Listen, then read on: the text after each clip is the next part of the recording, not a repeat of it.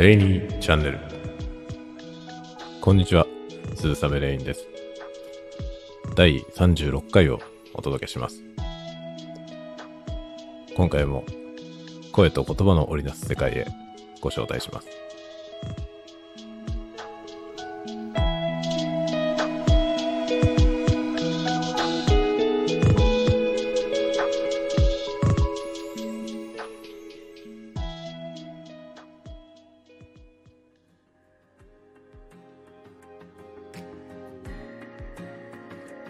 改めまして、こんばんは。えー、鈴雨レインです。あ、こんばんはって言っちゃったな。あの、大体ですね、収録は夜中にやってますので、えーまあ自分の気分としてはね、えーこんばんはっていう感じなんですよね。まあただ、あの、ね、あの、録音したものを配信している性質上ですね、まあ、あの、聞く方がね、いつお聞きになるかわからないので、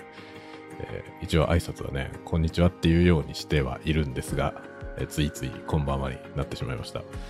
あの、まあ、もともと私はね、あの、夜が好きなんですよね。なんだろう、あの、前にもね、どこかで話したかもしれませんが、あの、夜であったり、雨であったりね、まあ、そういうものが割と好きですね。あの、まあ、夜にしろね、雨にしろ、あの、生き物がね、暮らしていくためには必要な、必要不可欠な要素だと思うんですが、どうもなんかね、あの、明けない夜はないとかね、止まない雨はないっていうね、表現がよくされますけども、あの、まあ、ネガティブなイメージでね、えー語られることが多いような気がするんですよね。まあ、確かにね、明明けなかったら困りますよね。夜が明けなかったら困るし、えー雨も止まなかったら困るんですけど、かといって、ね、夜がやってこなかったり、えー雨がね、全く降らなかったりしたら、やっぱり、えー生き物は生きていけませんから、まあね、こう、あんまりネガティブなイメージでね、語るのもどうなのかなっていう気はね、若干しますね。まあその陰と陽っていうのもね、よく言われますけど、えー陽が良くて陰が悪いみたいな印象で語られがちなんですけども、ね、そうではなくて、二つの局面でしかなくてね、どっちがいい悪いではなくて、そのバランスで、世の中は成り立っているんじゃないかなっていう気がしていますね。はい。というわけで何の話だったっけな？何の話だかよくわかりませんが。えーああ、そうですね。えーで、今日はですね、あの、文章読本紹介はちょっとお休みしまして、あのえーオムニバスのね、えー小説についてのお話をちょっとしたいかなと思います。これはですね、あの、特定の本をご紹介するというわけではなくて、えーいわゆるね、あの、オムニバスなり、えーなんとか選集のようなものですね。要するに、え誰かが、え集めてきて発行されている短編小説集であったりとかね。あの、特定の作家さんの短編集じゃなくて、えオムニバスのね、いろいろな方の作品を集めて、何らかのテーマのもとに集めて発行されている、え短編集みたいなものがありますよね。で、これはあの、え音楽の分野で言えばオムニバスアルバムっていうやつで複数のアーティストさんの曲を集めて1枚のアルバムにしているようなもの。で、それはですね、あの、いわゆる、えーコラボレーションとはまた違ってね、コラボレーションはもともとその複数のアーティストが、えー一つのテーマのもとにですね、えー一つの作品を作ろうということで集って、えー作るものだと思うんですよね。で、えーそれに対してオムニバスはそうではなくて、えー点でバラバラに作られた作品をですね、集める人の意思で集めてまとめてあるものというようなね、感じになるかと思うんですよね。で、そういったその選集のようなものの、あの、小説集みたいなものの面白さっていうんですかね。まあそういうものをですね、ちょっとお話ししてみようかなと思ったわけなんですね。で、まあなんでこんなことを喋ろうと思ったかというとですね、あのノートの方で、ノートっていうのはノート .com っていうサイトですけども、そのノートでね、えー先日、仮面お遊戯会っていうイベントがありまして、かなりね、あの、私の周辺では 私の周辺ですけども、盛り上がりまして、私もね、一遍、あの、参加しまして、かなり楽しくね、盛り上げさせていただいたというか、まあ私が盛り上げたわけじゃなくて、盛り上がってるところに巻き込まれていって、まあ積極的にですね、その盛り上がってるところに参加してね、楽しんだっていう感じなんですけど、そのね、イベントはね、あのー、選手ではないんですよね。その、えー、まあ、主催の方がね、えー、坂ルイスさんという方が主催されましたけれども、あのー主催の方が作品を集めたわけじゃなくて、このようなテーマで、テーマでというかね、このような趣旨で作品を募集しますよって言って、えー、応募されてきたものを、えー、全部ですね、公開したっていうね、そういう形だったんですね。で、今回のこれが面白かったのはですね、作者名を伏せるっていうことだったんですよね。で普通はね、そのなんかテーマのもとにあの作品を集めてやりますよみたいな時って、あの、作家のね、送ってきた作家の名前がもちろんあって、この人のこの作品ですっていう風になるんですけど、今回はですね、その作者名を伏せるっていうところがポイントになってまして、え応募したものはですね、全部その主催のね、えー、ルイスさんのアカウントから発表されるわけですね。誰が書いたかわからない。まあ、あの、見かけ上はですね、全部ルイスさんの作品のような感じで出るっていう感じですね。で、誰の作品かはわからない状態で、まずはですね、公開される。で、その状態で、えー、皆さんですね、自由に読んで、あの、まあ、好きなものにね、好きですよっていう印をつけるっていうね、まあそういった趣旨のイベントだったんですね。で、これがね、非常に面白かったですね。で、えー、まあ誰の作品かわからないままに読んで、しかも、あの、小説はね、ジャンル不問なのでね、どんなものが出てくるかもわからない。えー、まあ、なんでしょうね。あの、ありとあらゆるものがね、登場する可能性があるわけですね。で、規定されているのは長さだけでしたね。長さは5センチ以内っていうことだけが制限されていて、えー、まあ短い分にはいくら短くてもいいっていうようなね、感じでした。で、まあその中でですね、もちろん皆さんいろんな作品が出てきまして、で、もちろん何も規定がないので、本当に幅広い作品がね、出てきて、で、やっぱり読む側の人たちもですね、まあ、例えば SF 集とかって言えば SF の好きな人が読みますから、まあ、そういう読者層もね、限定されるわけですけど、誰の何が出てくるかわかんない状態なので、結構ね、その、えー、何でもいいからね、小説好きですっていう方が結構読まれたんじゃないかと思うんですよね。で、いろんな範囲のいろんな作品が登場して、まあ、それに関してもいろいろなざっくばらんな感想が語られて、ね、この作品が好きですっていう人がいれば、また全然違う作品をね、こっちが好きですっていう人もいるし、というね、まあ、読者も多様、書く人も多様っていうね、そういう面白さがあったんですよね。で、まあ改めてこの感じはなんかに似てるなと思って、その選手というやつを、え思い至ったんですね。で、手元に持っている、その、オムニバス小説的なもの、えなんとか集、結構いろんなものを持ってるんですけど、あの、出版社の企画で集められてるものもあれば、え誰か作家さんがですね、え、何らかのテーマに沿って、え、集められてですね、それ誰々編纂のもと、え、集めましたみたいな、なんとか集みたいなやつとかね、えそういうのいろいろあるんですけど、そういうものを読むときにですね、私はねあり、あまり作者名を意識してないんですよね、いつも。もちろん書いてあるんですよ。そのプロの方のやつなんで、あの、書いてあるんですが、あの、私はですね、あんまり作家の名前を知らないんですよね。なので、その選手みたいなやつで、えー、どうですかね。だいたい1冊につき、え、10人から15人ぐらい、まあ多ければ15人とかね、えー、ぐらいの作品がね、並んで入っているわけなんですけども、その中でですね、知ってる名前はまあ3人くらいみたいなね大体ね、平均的に多分3人くらいしか知らないと思うんですね。あの、私はですね、かなり、えー、量は、本の量はね、持ってますし、読んでるんですけれども、相当偏った読み方をしてるので、あの、好きな作家さんの作品をですね、端から全部読むみたいな読み方をするんですよね。でそうするとですね、あの、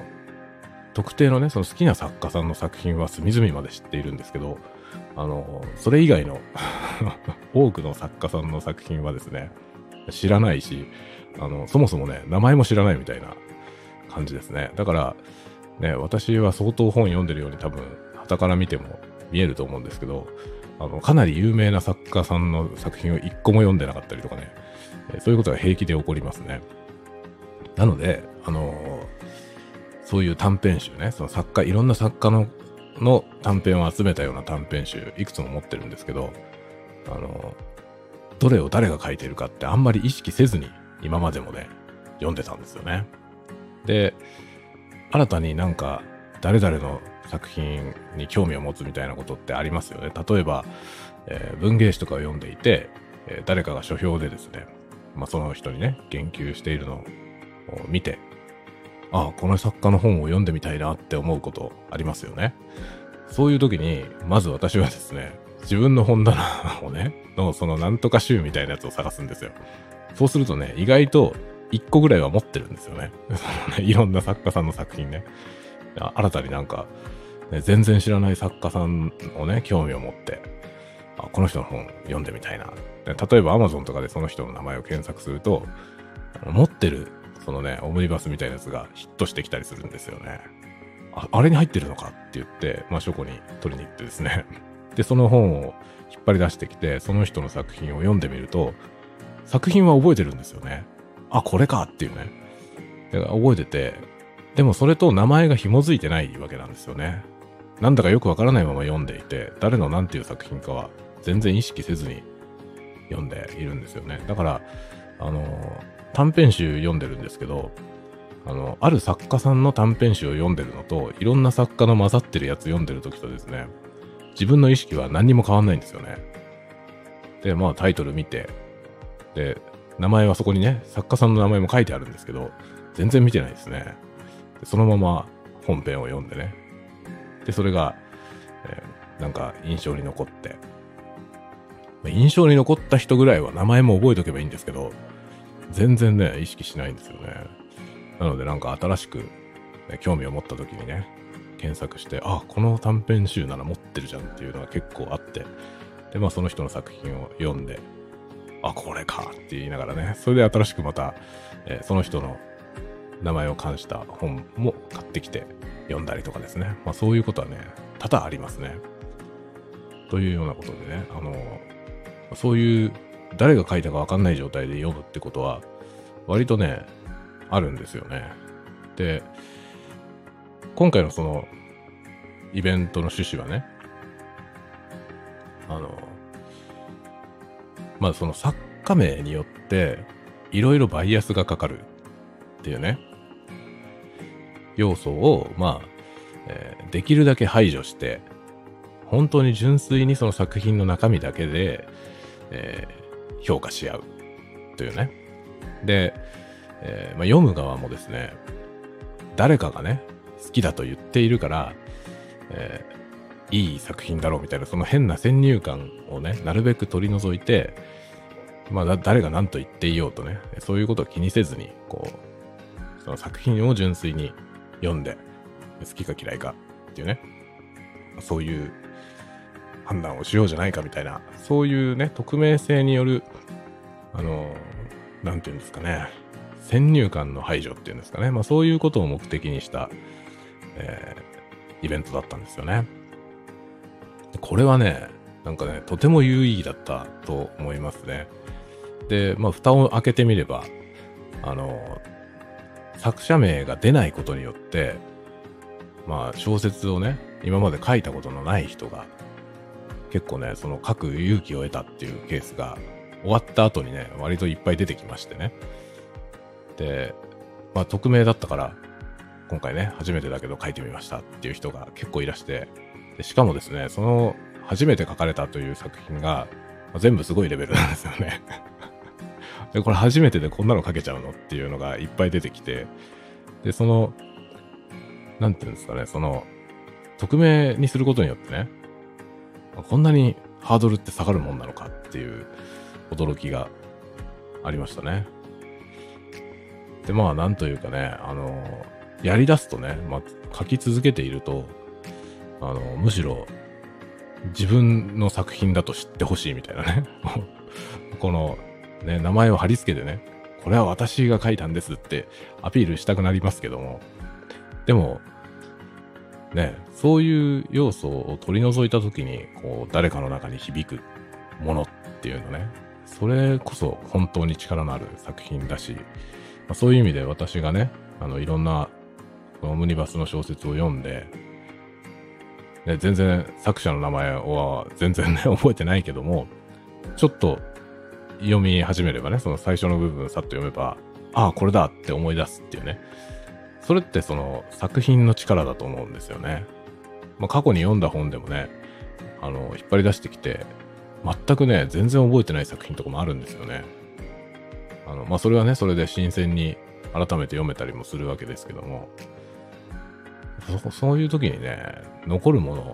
をね、書けるようになりたいなっていう思いはありますよね。まあ、そういうね、なんかいろんなことをね、今回この、仮面お遊戯会っていうイベントね、これはあの本当に、あの、個人の方が一人でね、こう企画されて、やりますよって声をかけて、で、そこにその企画に賛同した人たちが集っただけなんですけど、ものすごくね、有意義なイベントだったと思うんですよね。しかもその、なんて言うんでしょうね。おそらくはそのね、あの誰も予想してなかったぐらいに、こう、影響がですね、広がって、良い方の影響がね、たくさん広がって、すごくね、良かったと思うんですよね。なんかね、久しぶりにこう、ね、あの、楽しい、小説っていうのは楽しいもんだっていうね、感覚を得ましたね。で、あの私はですね、こうね、何か物事を、まあこれは小説に限らないんですけど、何か物事をね、こう誰かが新しく始める。特にその、えー、クリエイティブな活動ですね。そういうことを、まず始めるっていうエネルギーが必要で、始めると今度は続けるっていうエネルギーが必要になるわけですよね。で、一方で、やめるっていう選択もありますね。まあなんか、まあ何の活動にせよね。例えば、えー、何らかの形で、それを仕事にしたい、プロフェッショナルになりたいと思って頑張ってる人って、えー、いっぱいいると思いますけどね。まあ私も含めね。そういう人たちがいっぱいいますけれども、その人たちの中で、やっぱり、途中でですね、諦めてしまう人っていうのは、たくさんいますね。それはいい悪いではなくて、えー、途中でね、やめるという選択をするっていう人もいるわけですね。で、このですね、始める、続ける、やめるっていうこの3つの動作。ね、まあ動作というかアクションですね。この3つのアクションのうち、最も難しい、そのね、他人に対して、こう、そのアクションを促すときに、最も難しいのが、始めるだと思うんですよね。あの、始めてる人続けさせるのも結構難しいですね。その、あの、なんていうのかな。第三者がね、えー、まあ、いわゆる外外野ですよね。外野の人がやいのやいのと言って、えー、始めさせることが一番難しくて、次に続けさせるのが難しいと思うんですね。一番簡単なのはやめさせることで、あの、希望がないからやめろっつって、このね、その、えー、その人のね、あの、やろうっていう気持ちをくじくことは多分一番簡単なんですよね。で、結構そのね、私が感じていることでね、いろんなところでこう、えー、ノートを見てるとね、ノートって私設のそういうね、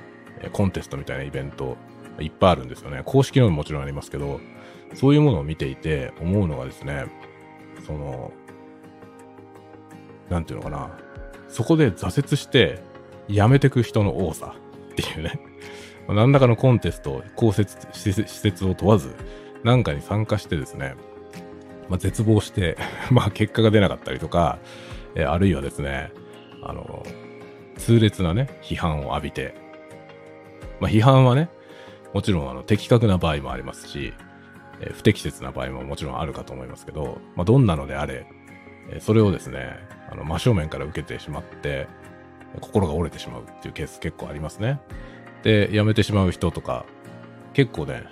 目にしてきました。つまりね、このね、辞めさせるのは簡単なんですよ。何かイベントを起こして、でそれに挑戦してきた人の、そのね、あの、なんていうのかな、続けようという気持ちをね、くじくのが一番簡単なんですよね。で、それをね、励まして続けさせるっていうことはね、ちょっと難しいわけですよね。そのくじくより難しいんですよ。まあ批判的なね、ことをね、あのボコボコに批判すれば、まあ結構くじけますからね。それでもくじけない人ももちろんいますけど、えー多くの人はくじけるんで、まあくじけさせるのは簡単なんですよね。で、まあ励ましてもね、続けられない人もいるので、続けさせるのはちょっと難しいですね。でね、何より難しいのが、そのイベントをきっかけに今までやったことなかった人が始めるっていうことだと思うんですよね。で、これって本当に難しくて、例えば文学賞をね、の募集って年中ものすごい数の文学賞が動いていて、しょっちゅう募集してます。募集してますが、その募集してますよっていうのを見て、全く一回も小説を書いたことのない人がね、いきなり書き始めるのかっていうとね、それってなかなか難しいですよね。やっぱりね、ある程度やってて、やろうと思ってる人が、こう挑むっていうことね、は多いと思うんですけど、それをきっかけにね、なんか、ね、まあ初めてだけど、これまで小説なんて一回も書いたことないけど、ちょっとやってみようかなって思わせるのは多分一番難しいと思うんですよね。で、今回このね、仮面お遊戯会は、それを成し遂げたと思うんですよね。結構な数だったと思うんですよ。その、普段ね、小説一回も書いたことないっていう人がね、初めて書きましたっていう人結構いらっしゃって、まあそのね、出てきたものが全部うまいんでどうしようかと思いましたけどね。いや、初めてでこんなの書けるのっていうようなのがもうゴロゴロ出てきてね。でもそれってすごいことで、あの、もしかしたら、このイベントがなかったらですね、それだけのもの書ける人がね、まあ、自分は小説なんて書いたことないし、ね、まあ書けるとも思ってないって言って、書かないかもしれないわけですよね。それがこのイベントをきっかけに、もう仮面をかぶってね、自分の名前を出さずに作品だけ投下できるんで、それだったらやってみようかなって、おそらくね、そういう心理が働いて、書き始めた人がね、いるんだと思うんですよ。これってすごいなと思って、一体どんだけの力なんだっていうね。まあ作品としては、えー全部で29本かな。まあ途中で一つ、あの、作者の方が取り下げられたので、最終的に28本でしたけども、まあその応募数でね、28本って言えば、そんなに多くはないんですよね。あの、他のね、ノートのイベント、もう何千件もね、応募してくるようなやつもいっぱいありますから、もうそれからすれば全然小規模ではあるんですけど、その二十何本の中に、初めて書いたっていう人がね、何人もいるんですよね。これってすごいと思うんですよね。率としては、本当に、まあ25%とか30%とかね、3人に1人ぐらい初めての人がね、書いてくるみたいな、その、なんていうのかな、起爆力っていうんですかね、それはね、本当に素晴らしいと思いましたね。何しろ、始めないことにはね、始まらないじゃないですか。何を言ってるかよくわかんないですけど、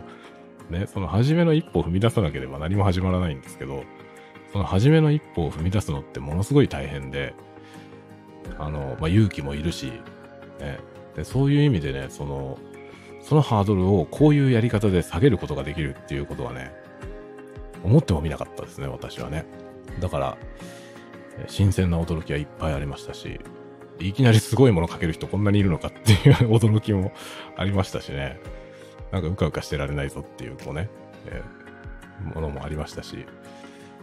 もう自分のね、励みにもなったんですよね、とても。なんか自分はね、変態 変態なものを書いて、ね、へんてこなものを書いてやってますけど、なんかそこにね、こう、おごりみたいなものは本当になかったかっていうね、そういうなんか反省も促されましたし、なんか、あ、それなりにね、気に入っていただいた方はいらしたんですけど、自分はこう、フルポテンシャル発揮したんだろうかっていうのも自問自答しますし、まあね、いろんなことを考えさせられる大きなイベントであったなと。規模こそそうそう大きくはないですけども、意味としてね、まあ私の中ではものすごく大きいイベントだったなと感じています。というような、取り留めもない話を今日はしておりますが、えー、はい、というような感じですね。文章読本紹介の方はですね、えー、今滞っておりますが、あの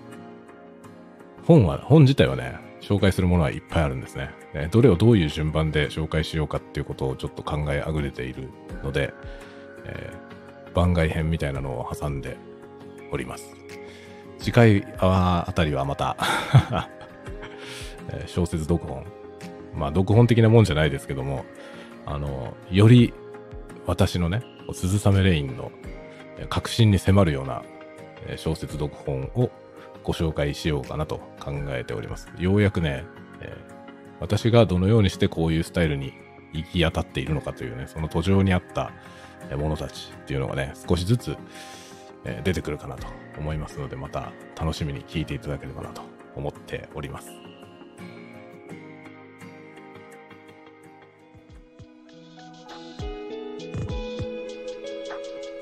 はい、というわけで、いかがでしたでしょうか？今日はですね、えー、飲んでないのに飲んでるみたいな 話になりましたっていうシリーズ。シリーズではありませんけども、まあ、そんな感じの話題でありました。えー、何を言いたかったんでしょうね。何を言いたかったのかはよくわかりませんが、えー、ノートの記事にまとめるほど整理されてないことをですね、ー、思いつくままに喋るという、後で聞いてみてなんだこれって思うようなものにもしかしたらなってるかもしれませんが、え、このまま公開しようかと思います。ではまた次回まで皆さんが穏やかな時を過ごせますように。